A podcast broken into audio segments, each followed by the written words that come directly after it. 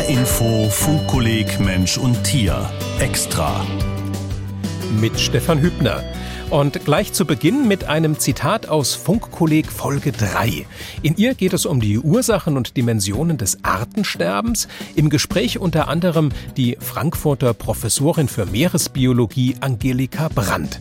Sie ist der Überzeugung, der Mensch wird nicht das letzte Lebewesen auf dieser Erde sein. Insofern muss man sich jetzt erstmal um die Erde keine Sorgen machen. Äh, wenn wir in die Geschichte der Entwicklung der Biodiversität schauen und sehen, dass also fünf Aussterbeereignisse immer wieder auch zu einem Anstieg an Biodiversität geführt haben, so kann man dann im Prinzip ja sagen, okay, wenn jetzt viele Arten aussterben, hat das vielleicht erstmal nicht so viel Belang. Aber der Mensch hängt ab von der Biodiversität. Die Biodiversität ist unser höchstes Gut. Sie ist nicht nur ästhetisch und schön, sondern wir brauchen sie tatsächlich für unser Leben.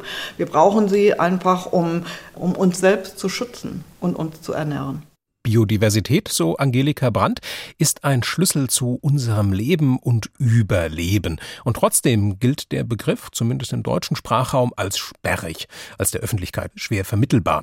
Ist der Begriff wirklich so abstrakt und warum ist Biodiversität unser höchstes Gut?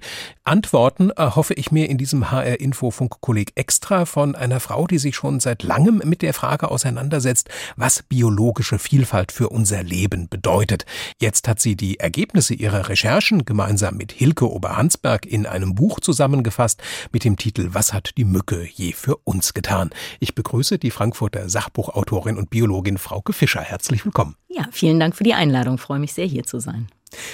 Frauke Fischer, ist es tatsächlich so unmöglich, einem wissenschaftlichen Laien zu erklären, was das ist, Biodiversität? Nee, das ist es ganz und gar nicht. Und es wäre ja ein Riesenarmutszeugnis, wenn wir sagen müssten, wir können es nicht erklären. Wir können es natürlich sehr gut erklären. Biodiversität ist ein Synonym für biologische Vielfalt und damit für die Vielfalt des Lebens. Und diese Vielfalt des Lebens, die kann sich aber auf unterschiedlichen Ebenen abspielen. Da geht es nicht nur um die Arten. Genau, also das ist eigentlich so ein bisschen die Fehlinterpretation. Häufig wird äh, Biodiversität, biologische Vielfalt einfach übersetzt mit Artenvielfalt, aber Artenvielfalt ist natürlich nur eine Komponente. Die erste Komponente von biologischer Vielfalt ist genetische Vielfalt. Äh, die Hörer sehen uns ja nicht, aber die können sich wahrscheinlich vorstellen, dass wir zu einer Art gehören, nämlich zum Homo sapiens. Eine Art sind wir, aber wir sind offensichtlich keine genetischen Kopien voneinander. Und das ist gut so, denn wenn wir uns das insgesamt angucken, bei inzwischen ja fast acht Milliarden Menschen, führt diese genetische Vielfalt natürlich dazu, dass wir unterschiedliche Interessen haben, unterschiedliche Fähigkeiten. Das ist natürlich ein Riesenvorteil. Das ist aber nicht nur für Mensch, also diese genetische Vielfalt in uns Menschen spielt nicht nur eine Rolle oder zwischen uns Menschen, sondern sie spielt zum Beispiel eine riesige äh, Rolle im Hinblick auf unsere Ernährung. Menschliche Ernährung basiert hauptsächlich, wenn wir tierisches Eiweiß weglassen, auf drei Pflanzen, nämlich Mais, Reis und Weizen. Und da haben wir eigentlich ein Problem mit mangelnder genetischer Vielfalt, denn wir bauen nur noch ganz, ganz wenige Sorten dieser drei Arten an. Diese eingeschränkte genetische Vielfalt, die führt dazu, dass die alle kein schlechtes Immunsystem haben, aber wahrscheinlich alle ein relativ ähnliches. Und in dem Moment, wo eine Krankheit auftritt, müssen wir fürchten, dass wir riesige Effekte haben, dass vielleicht riesige Maisanbaugebiete, Weizenanbaugebiete oder Reisanbaugebiete veröden werden. Und Sie schreiben in Ihrem Buch auch, dass das zum Beispiel auch bei Tieren vorkommt. Ein Beispiel, was Sie bringen, sind Geparden, die ja als schnellste Katze der Welt wahrscheinlich vielen bekannt sind. Die sind mal durch einen genetischen Flaschenhals gegangen. Die genetische Vielfalt ist sehr stark eingeschränkt. Sie schreiben, schreiben in Was hat die Mücke je für uns getan, wenn da mal eine große Krankheit daherkäme, denen das Geparden-Immunsystem nicht standhalten kann, dann war es das mit diesen tollen Katzen. Genau, und das gilt ja nicht nur für Geparde, sondern das gilt ja blöderweise für sehr, sehr viele Tiere. Der Mensch hat sich so breit gemacht auf diesem Planeten, dass er nicht nur Geparde zu einem seltenen Tier gemacht hat, sondern relativ zu den ursprünglichen Populationen auch alle anderen Tiere, also alle anderen Säugetiere zumindest. Wenn wir uns angucken, wenn wir mal alle Säugetiere wiegen würden, dann machen 96 Prozent der Biomasse gerade mal drei Arten aus, nämlich wir Menschen und zwei unserer Haustiere, nämlich Rinder Rinder und Schweine. Und nur vier Prozent der Biomasse von Säugetieren auf diesem Planeten sind überhaupt noch wilde Säugetiere. Und das, obwohl da ja so Schwergewichte darunter sind wie Blauwale, Elefanten, Nilpferde, Giraffen. Wenn die alle auf einer Wippe auf der einen Seite sitzen würden und wir mit unseren Rindern und Schweinen auf der anderen, dann würde diese Wippe sich keinen Mühmeter bewegen, leider. Und das ist ja insofern nochmal besonders eindrucksvoll und irgendwie auch erschreckend, wenn man sich einen anderen Vergleich nochmal vor Augen führt, den Sie auch in Ihrem Buch bringen. Sie vergleichen den Menschen mit einem Wort in einem Buch und dann beginnen Sie Billigregale einzuräumen. Genau. Was ja. hat das mit der Biodiversität zu tun? Genau, wir haben da ja äh, trotz allem unter Umständen mit riesigen Zahlen zu tun. Wir schätzen, dass wir etwa acht Millionen mit acht Millionen Tier- und Pflanzenarten unseren Planeten teilen. Jetzt sind acht Millionen irgendwie schwer vorstellbar. Eine dieser acht Millionen Arten ist der Mensch und deswegen haben wir unser Buch so ein bisschen als Referenz genommen. In dem Buch sind ungefähr 40.000 Wörter und das bedeutet, wenn man 200 dieser Bücher in ein Billigregal zum Beispiel stopfen würde, dann ist der Mensch gerade mal ein einziges Wort in dieser riesigen Menge an Wörtern und Büchern. Sie haben jetzt die Biodiversität auf Artebene angesprochen. Die, die ist, die einem am, am geläufigsten ist, schon ab dem Moment, wo man als Kind ein Tierbuch aufschlägt und da die ganzen Bilder sieht, wird man mit Biodiversität auf Artebene konfrontiert. Was ist denn die nächste Ebene mhm. der Biodiversität? Genau, die nächste Ebene ist die Vielfalt von Ökosystemen. Also ein Watt ist keine Wüste, ein Regenwald ist kein Korallenriff. Und ähm, das ist die dritte, ja, vielleicht komplexeste, größte Ebene von Biodiversität hat man eigentlich so quantitative Erhebungen wie bei den Tierarten oder überhaupt bei den Arten gehören ja auch Pflanzen, Bakterien, Pilze etc. dazu. Hat man solche Erhebungen auch mal bei Ökosystemen gemacht, wie viele verschiedene ja. Ökosysteme es überhaupt gibt? Ja, das ist bei Ökosystemen noch schwieriger als bei Arten, denn eine Art kann man definieren, aber Ökosysteme zu definieren ist schwieriger. Also wenn wir uns mal einen einheimischen Wald angucken, dann könnte man sagen, ein Buchenmischwald ist ein Ökosystem. Wenn wir in den Wald reingehen, dann ist aber auch jeder umgefallene Buchenstamm, der vor sich hin rottet, auch ein, ein kleineres Ökosystem eben. Jetzt gibt es ja auch Ökologen, die sagen, Biodiversität ereignet sich auch auf der Ebene von ökologischen Prozessen. Ist das dieses, was Sie gerade beschrieben haben? Ja, auf so einem Baumstamm äh, können ganz unterschiedliche Geschichten ablaufen oder verbirgt sich hinter hm. der Vielfalt der ökologischen Prozesse was ganz anderes? Genau, also da würde ich eher sagen, da reden wir eher davon, auch nochmal in Relation oder auf den Menschen bezogen von Ökosystemdienstleistungen. Also für uns ähm, leisten Ökosysteme ja Dienstleistungen. Dazu gehört die Bereitstellung von natürlichen Ressourcen wie Holz oder Meeresfische. Dazu gehört die Regulation von Prozessen, also globale Nährstoffkreisläufe zum Beispiel. Dazu gehören aber auch spirituelle Leistungen der Natur. Also jeder von uns hat irgendwie einen emotionalen Bezug zur Natur. Da muss man kein Esoteriker sein. Ich glaube, es ist jedem klar, dass man, wenn man es sich auswählen darf, lieber in einem schönen Wald auf der Bank sitzt, als am Frankfurter Kreuz in der Mitte von einer Vielzahl von Autobahnen. Und das sind eben auch Leistungen. Wir leben im Anthropozän, in ja gewissermaßen im Zeitalter des Menschen und das ist zugleich eben die Zeit des sechsten Massensterbens auf der Erde. Seit 1970 sind mindestens 60 Prozent allein der Wirbeltiere verschwunden. Was heißt denn das nun für uns Menschen, Frauke Fischer? Ich meine, abgesehen von Corona geht's uns doch eigentlich so nach wie vor ganz gut, zumindest hier in Deutschland. Also könnte denn so eine Welt mit weniger Arten nicht auch ganz gut funktionieren? Also das Problem oder ein Problem ist, wir hauen sozusagen völlig ungeregelt ins Kontor. Also wir, ich mache da mal einen technischen Vergleich. Also die wenigsten von uns sind ja Computerexperten, wir benutzen aber alle einen Computer. Und ich glaube, die wenigsten von uns würden auf die Idee kommen, anfangen, den Computer aufzuschrauben, um da mal einzelne Teile rauszunehmen. Wenn wir den Computer nicht verstehen, können wir mit an Sicherheit grenzender Wahrscheinlichkeit davon ausgehen, dass der danach nicht mehr so gut funktioniert. Und genau so ist das eigentlich mit unseren Eingriffen in biologische Vielfalt. Wir rotten ja nicht Arten aus oder stören Prozesse, von denen wir wissen, dass die für uns unwichtig sind, sondern durch Landnutzungsänderungen, durch Übernutzung, durch den Eintrag von Umweltgiften zerstören wir riesige Bereiche, ohne zu wissen, ob das denn wichtig ist für uns oder nicht. Und ähm, ja, Wissenschaft zeigt dann manchmal überraschende Zusammenhänge, sowas ja in Anführungszeichen banales wie Bestäubung. Wenn wir immer weniger Insekten haben, dann steigt zwangsläufig der Preis von Obst, weil diese Bestäubung eine kostenlose Serviceleistung der Natur ist. Wenn die Natur diese Leistung nicht mehr erbringen kann, gibt es entweder weniger Obst oder es müssen sich Menschen mit einem Pinsel an einen Apfelbaum oder Kirschbaum stellen und versuchen, den zu bestäuben. Und das ist auf jeden Fall teurer und auch nicht so effektiv, wie wenn es Insekten machen. Schon diese wenigen Beispiele, die zeigen ja, dass Biodiversität auf ganz unterschiedlichen Ebenen, in ganz unterschiedlichen Lebensbereichen für uns eine enorme Wichtigkeit hat. Sie haben den Versuch unternommen, diese Bereiche einmal zu clustern und abzugrenzen. Und ich fand das insofern ganz interessant, weil eine ganze Reihe dieser Verflechtungen, dieser Zusammenhänge auch im weiteren Verlauf des HR Info Funkkollegs Mensch und Tier eine Rolle spielen werden ab Folge 4. Also Biodiversität und Gesundheit beispielsweise, ja. Biodiversität und Stadt und Wohnen. Das sind ja Zusammenhänge, da muss man noch nicht einmal lange drüber nachdenken und es erscheint alles ganz logisch und naheliegend. Ähm, aber Sie haben zusammen mit Hilke Oberhansberg in dem Buch auch zumindest drei Zusammenhänge genannt, wo ich erstmal aufhorchte, weil ich mir dachte, ach, das hat man möglicherweise nicht immer gleich auf dem Schirm, dass da auch eine Verbindung besteht. Und das erste, das war der Zusammenhang von Biodiversität und Reisen. Wo und wie schlägt sich der denn nieder, mhm. Frauke Fischer? Also zum einen ist Biodiversität, also intakte Naturräume für sehr, sehr viele Reisen tatsächlich der Antrieb, diese Reisen überhaupt zu unternehmen. Also im Urlaub möchte man sich erholen, man möchte mal was anderes sehen und das bedeutet, dass äh, viele Reisen überhaupt nur deshalb stattfinden, weil es irgendwo anders eben schön ist. Damit ist äh, Biodiversität für die Tourismusindustrie ein ganz wichtiger Teil ihres Produkts. Auf der anderen Seite beeinflussen wir natürlich durch Reisen auch Biodiversität. Also sei es dadurch, dass auf einen Schildkrötenstrand ein Hotel gebaut wird, damit die Leute schön am Meer sitzen können, oder sei es eben auch überhaupt durch die Infrastruktur, die bereitgestellt werden muss, damit wir an solche Orte gelangen können.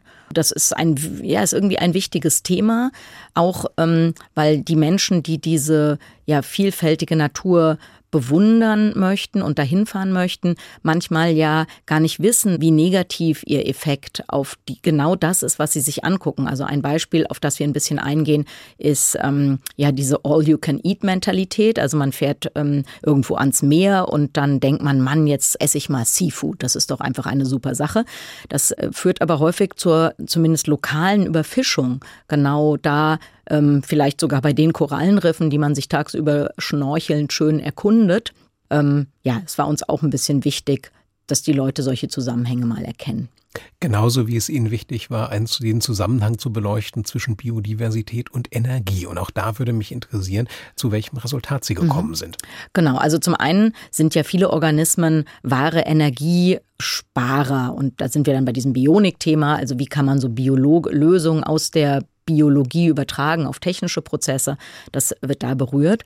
Und zum anderen ist leider auch beim Thema Energie unser Eingriff in die Natur ja immens. Das ist sehr dramatisch bei allem, was wir heute Energiepflanzen nennen, also nachwachsende Ressourcen, nachwachsende Rohstoffe. Das klingt ja erstmal super. Aber wenn wir uns das angucken, dann müssen wir feststellen, dass zum Beispiel für die Produktion von Palmöl das dann äh, zum Beispiel bei Treibstoffen beigemischt wird, riesige Urwaldflächen verschwinden.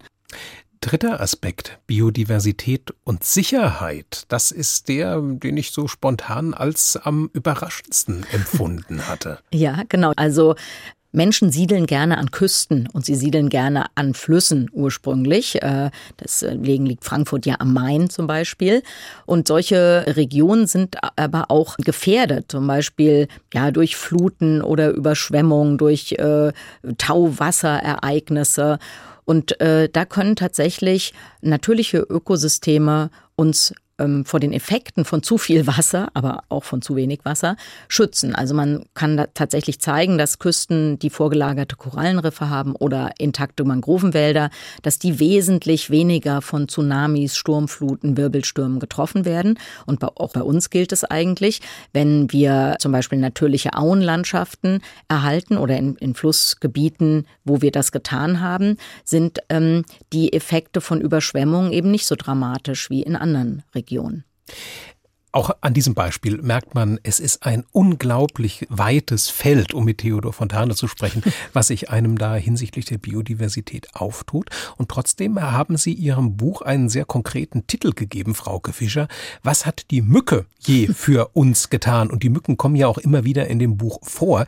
Sind Mücken ein besonders gutes Beispiel, um den Nutzen von Biodiversität zu illustrieren? Also sie sind, ähm, fanden wir ein gutes Beispiel deshalb, weil ähm, viele Menschen zunächst mal denken würden, naja, Mücken, die stechen, die übertragen manchmal Krankheiten, dieses Gesurre, das nervt, warum nicht weg mit Mücken? Und äh, gleichzeitig kann man an Mücken aber eben erstmal allgemein zeigen, dass wir in die Natur nicht so dramatisch eingreifen dürfen, denn Mücken stehen ja am Anfang von langen Nahrungsketten und äh, komplexen Nahrungsnetzen. Das heißt, wer von Mücken genervt ist, der kann sich dann womöglich auch nicht mehr an dem Gesang von Vögeln erfreuen zum Beispiel oder der muss dann auf äh, Forellenfilets verzichten, weil das ja zum Beispiel Tiere sind, die äh, Mücken und Mückenlarven fressen. Und es gibt aber noch einen kleinen Twist, der uns alle sofort zu begeisterten Mückenanhängern macht und zwar sind zwei Arten von Bartmücken die einzigen Bestäuber von Kakao. Und damit bedeutet das, dass man auf die Frage, was hat die Mücke je für uns getan, ganz einfach antworten kann, ohne Mücke keine Schokolade. Ganz grundsätzlich und vermutlich noch mehr nach Ihren Ausführungen jetzt, Frauke Fischer, würden die HR-Info-Hörerinnen und Hörer bestimmt zustimmen. Der Schutz der Biodiversität ist ein ausgesprochen erstrebenswertes Ziel. Also zumindest, wenn es darum geht, dass wir damit unsere eigene Überlebensgrundlage sichern. Was müssten wir denn jetzt ganz objektiv betrachtet in die Wege leiten, um die Biodiversität weiter effektiv bewahren zu können? Mhm. Also zum einen müssten wir natürlich sofort eigentlich aufhören, intakte Biodiversität zu zerstören. Also es darf eigentlich kein Quadratmeter intakter Regenwald mehr äh, gerodet werden. Wir müssten äh, große Meeresschutzgebiete ausweisen, in denen sich die Fischpopulationen wieder erholen können, in denen die, ja, der Fischnachwuchs äh, prosperieren kann. Und dann müssten wir uns vielleicht insgesamt überlegen, ob die Zerstörung von Ökosystemleistung, von Gütern, die die Natur uns ja kostenlos zur Verfügung stellt, ob wir das als Gesellschaft denn weiterhin so hinnehmen möchten, dass einzelne Akteure diese Ökosystemleistung einfach zerstören. Konkret könnte man es zum Beispiel so machen, dass man die Umweltkosten in Produkte internalisieren würde. Und das bedeutet, dass wenn ein Produkt äh, zur Zerstörung von Regenwäldern beiträgt oder zur Überfischung von Meeren oder zur Vernichtung von welcher Biodiversität auch immer, diese Produkte sehr teuer werden würden. Und das würde bedeuten, dass es dann auch ökonomisch sich für jeden Einzelnen rechnen würde, nicht mehr in Biodiversitätvernichtung zu investieren. Also im Prinzip genau das aktuell oft zu beobachtende Preisgefüge umdrehen. Wenn man jetzt in einen Supermarkt oder auf den Markt geht und eine bioproduzierte oder eine Demeter produzierte ja. Ware kauft, muss man ja eher mal was drauf bezahlen mhm. und man kriegt die, ich sag mal, die fahrlässiger produzierten Waren zu günstigeren Preisen und da mhm. wäre jetzt Ihr Plädoyer einfach umdrehen und umweltfreundliches Verhalten belohnen. Genau, also diese Zertifizierung ist eigentlich ein super Beispiel, denn äh, es ist ja eigentlich absurd, dass der, der es gut macht, der muss ja die Zertifizierung bezahlen. Das heißt, der es gut macht, muss dafür, dass er zeigt, dass er es gut gemacht hat, Geld bezahlen, während der, der es schlecht macht, kostenlos davon kommt. Also das Minimum wäre dann, wenn wir uns diese Zertifizierung angucken, vielleicht schon mal, dass die Zertifizierung äh, von biozertifizierten Betrieben finanziert werden müsste von nicht biozertifizierten Betrieben. Es klingt alles sehr logisch und es klingt alles sehr nachvollziehbar, was Sie beschreiben, Frauke Fischer. Und trotzdem muss es daher irgendwo auch Hürden geben, die uns blockieren auf dem Weg zu einem Leben im Einklang mit der Biodiversität. Ist es möglicherweise zum Beispiel auch eine Hürde, dass es vielleicht mittlerweile schon ja auch zu viele Richtlinien, Gesetze, Verordnungen gibt, die auf der einen Seite der Biodiversität zugute kommen sollen, auf der anderen Seite aber den Biodiversitätsschutz ja auch zu einer ja riesengroßen Bürokratieschlacht irgendwo werden lassen. Ich meine, Sie haben fast ein Zehntel Ihres Buches widmen Sie diesen Richtlinien, Gesetzen und Verordnungen und ein fettgedruckter Begriff, ein Name jagt den anderen. Da denkt man, äh, selbst wenn man Biodiversität schützen will, äh, wird einem da nicht einfach der Durchblick verstellt? Wir haben ja zum Glück kein Jurabuch geschrieben, aber wir wollten schon so ein bisschen erklären, damit man auch das einsortieren kann. Denn es gibt natürlich sowas wie das Bundesnaturschutzgesetz, es gibt aber auch internationale Abkommen. Diese Regeln, die sind ja manchmal sperrig, manchmal vielleicht auch schwer nachvollziehbar und tatsächlich manche von ihnen, die eigentlich gut gemeint sind, verhindern, dass wir Biodiversität schützen. Also ein Stichwort jetzt auch nochmal hier bei uns in Deutschland ist äh, diese Thematik von Naturschutz auf Zeit. Also viele ähm, ja auch Unternehmen oder Flächeneigentümer scheuen sich davor, biodiversitätsfördernde Maßnahmen auf ihren Flächen zu etablieren, weil das dann langfristig verhindert, dass sie diese Flächen nochmal umnutzen dürfen. Deswegen möchten sie gerne verhindern, dass da Biodiversität überhaupt entsteht. Und trotzdem brauchen wir natürlich ein bisschen diese Regeln. Wir brauchen sowas, um das auf die politische Agenda zu heben. Und äh, da sind wir ja sicher noch nicht so weit gekommen, wie wir kommen möchten, aber immerhin schon so weit, dass das Thema Biodiversität auch jetzt gerade in einer hoffentlich bald Post-Corona-Welt mehr auf der politischen Agenda ist. Und ähm, ja, unser letztes Kapitel, das heißt ja Regeln, Rubel, Relevanz. Also da geht es um die Regeln. Rubel steht für Geld, irgendeiner muss das bezahlen. Und dann geht es auch um Relevanz. Also was kann man machen, was kann man mit den Mitteln und den Regeln, die wir haben, vielleicht am meisten erreichen. Und das führt mich jetzt nochmal zu einer ganz praktischen Frage. Denn wer soll sich denn am besten darum kümmern, dass eben diese Richtlinien, die Regeln, die Gesetze, die Verordnungen, dass die umgesetzt und eingehalten und die angesprochenen Hürden überwunden werden. Man, man appelliert ja da zum Beispiel ganz gern auch mal an die Eigenverantwortung mhm. der Bürgerinnen und Bürger. Ähm, aber viele haben auf der anderen Seite auch den Eindruck, dass jetzt das Verzichten auf Plastiktüten, das Nutzen öffentlicher mhm. Verkehrsmittel anstelle eines Pkw oder das konsequente Mülltrennen hier in Deutschland eher ja lachhaft sind vor mhm. dem Hintergrund dieser großen globalen Herausforderungen, die Sie gerade eben auch angesprochen haben. Oder man vermutet, dass auf Ebene von Politik und Wirtschaft eben ganz andere gegensätzliche Motive eine Rolle spielen. Also es ist ein sehr kontroverses Feld. Es gibt widersprüchliche Kräfte.